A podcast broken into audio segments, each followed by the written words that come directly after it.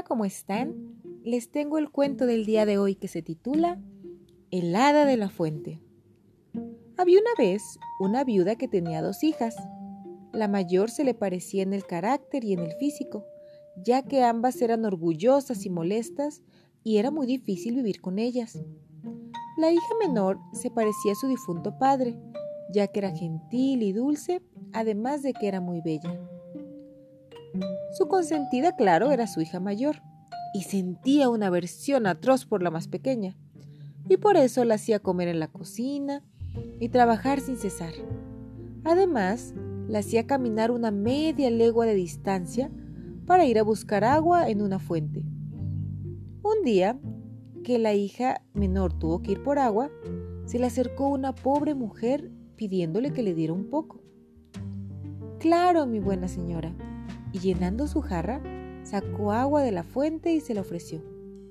La buena mujer después de beber le dijo, Eres tan amable que te obsequiaré un don. Es que en realidad era un nada, que había tomado la forma de una pobre aldeana para ver hasta dónde llegaría la gentileza de la joven. Y entonces el hada procedió. Te concedo el don de que por cada palabra amable que pronuncies, saldrá de tu boca una flor o una piedra preciosa. Dicho esto, el hada desapareció. Cuando la joven llegó a casa, su madre la regañó por tardarse tanto, y entonces ella le contestó. Perdón, madre, dijo la joven, y al decir estas palabras, le salieron de la boca dos rosas, dos perlas y dos grandes diamantes. ¡Ah! Increíble, dijo la madre asombrada. Parece que de la boca te salen perlas y diamantes.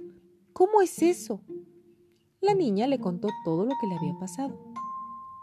La madre pensó entonces que debía mandar a su otra hija y le dio una jarra diciéndole que cuando se le acercara una mujer y le pidiera algo de beber, fuera muy amable y se lo diera.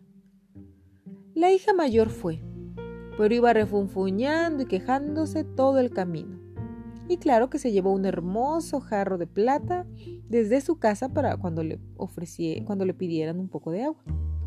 Cuando llegó al bosque, vio salir una dama magníficamente vestida que le pidió agua.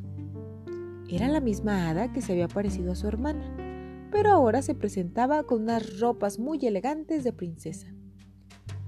¿Quieres agua?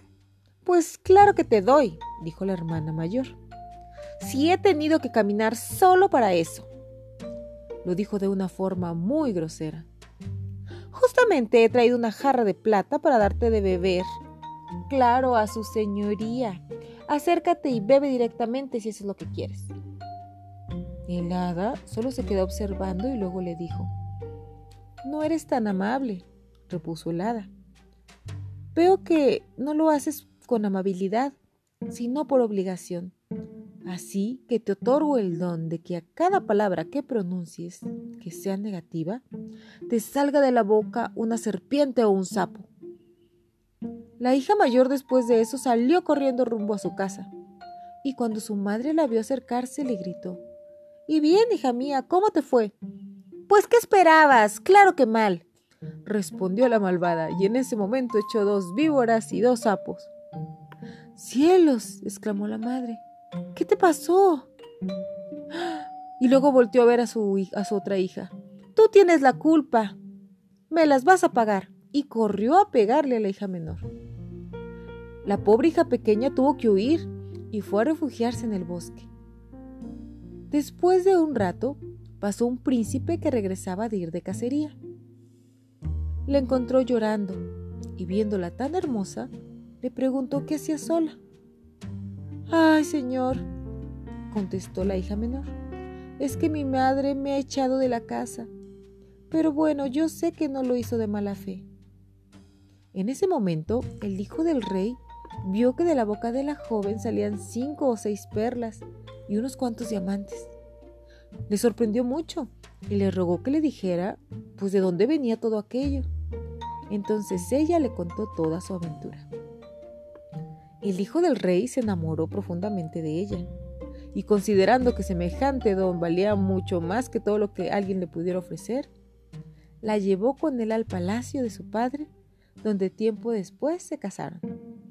En cuanto a la hermana, se volvió cada día más odiosa, y su pobre madre le echó de la casa, así que tuvo que irse a vivir sola al bosque por siempre. Y bueno, ese es el fin. La moraleja de este cuento es que siempre hay que ser amables con las personas. Tal vez algún día en esa persona podamos encontrar un gran amigo. Espero que les haya gustado. Recuerden visitar nuestro Facebook y también nuestro blog Entre Caballeros y Dragones. Nos escuchamos en el próximo cuento. Hasta luego.